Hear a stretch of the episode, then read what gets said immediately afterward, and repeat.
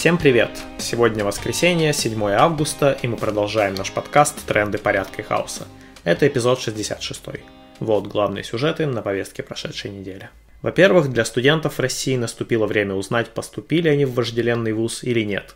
Речь идет о некоммерческих отделениях. В этом году поступление в ВУЗ для юношей, небинарных личностей и их родителей стало особенно важным, ведь все понимают, что, несмотря на правительственные заявления, любой 18-летний выпускник может оказаться на линии огня.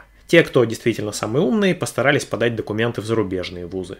Некоторые даже поступили, но часть сопредельных с Россией стран решила, что не будет обучать русских студентов техническим специальностям.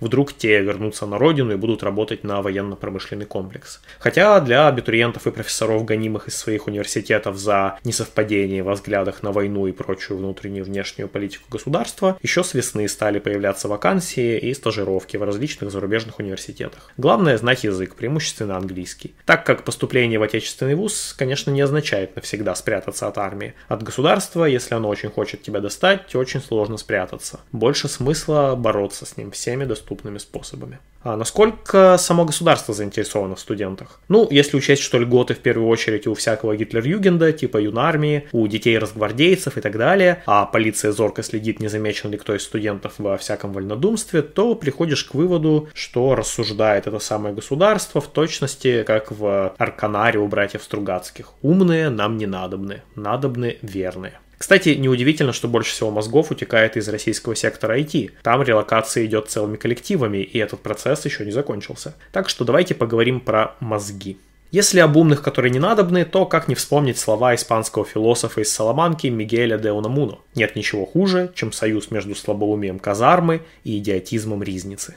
Для людей, выступающих против войны, стали закрыты не только университеты, но и научно-популярные площадки. Например, в Петербурге и Нижнем Новгороде отменили лекции Аси Казанцевой, которая не скрывает своей антивоенной позиции. Лекция называлась «Социальный мозг. Поиск грани между сотрудничеством и конформизмом». Ну да, где мозг, а где слабоумие казармы с идиотизмом ризницы. Зато возрожден магазин «Березка». Кто не застал советские времена, тот, может быть, не знает, что это были такие специальные магазины для людей даже не с долларами, а с чеками, которые они получали во время работы в советских учреждениях за границей. В «Березке» такие работники могли обменять чеки на заграничные товары, или даже отечественные, но дефицитные, или с серьезной скидкой. Это, кстати, о том, как в Советском Союзе все были равны, но некоторые равнее других. Нынешние чиновники, отрезанные санкциями от э, заграниц, видимо, затасковали по их растлевающему влиянию. У рядовых россиян тем временем увеличиваются расходы и долги. Э, не знаем, как раньше, а в позднем Союзе пионерам рассказывали, что если встречаются в лучшей в мире стране трудности, то это от того, что эта страна, Советский Союз,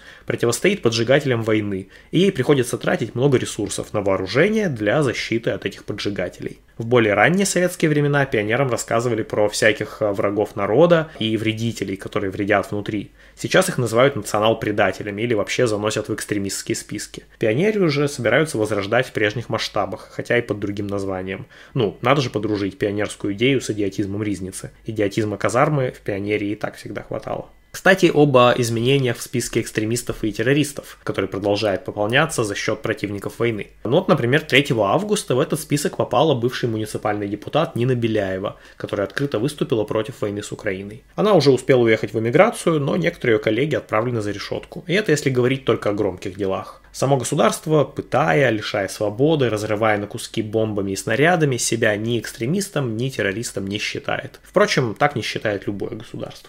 Правда, на этой неделе у российского государства вышел один прокол. Так как оно пока что предпочитает соблюдать видимость судов и экспертиз, в том числе по тому, что признавать экстремизмом, а что нет, то официальный эксперт должен иметь специальное образование в той области, по которой он делает заключение. Ну, на то он и эксперт. Однако же вот незадача. 22-летний Данила Михеев, который начинал свой путь доносами на активистов, а позже сделал карьеру от э, ментовского свидетеля до лингвистического эксперта, оказалось не имеет не только ученой степени, но даже базового филологического образования. От его так называемых экспертиз многие были отправлены за решетку. И, например, вот именно из-за его экспертизы на какое-то время заблокировали ОВД-инфо. Теперь Минюсту пришлось признать некомпетентность Данилы Михеева.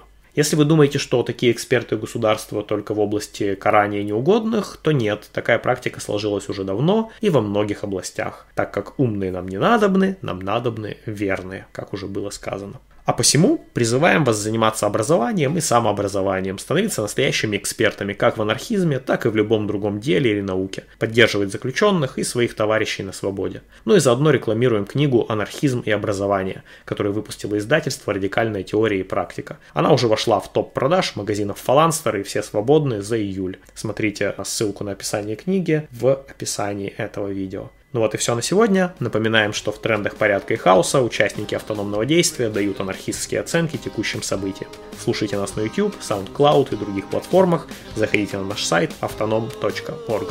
Пока!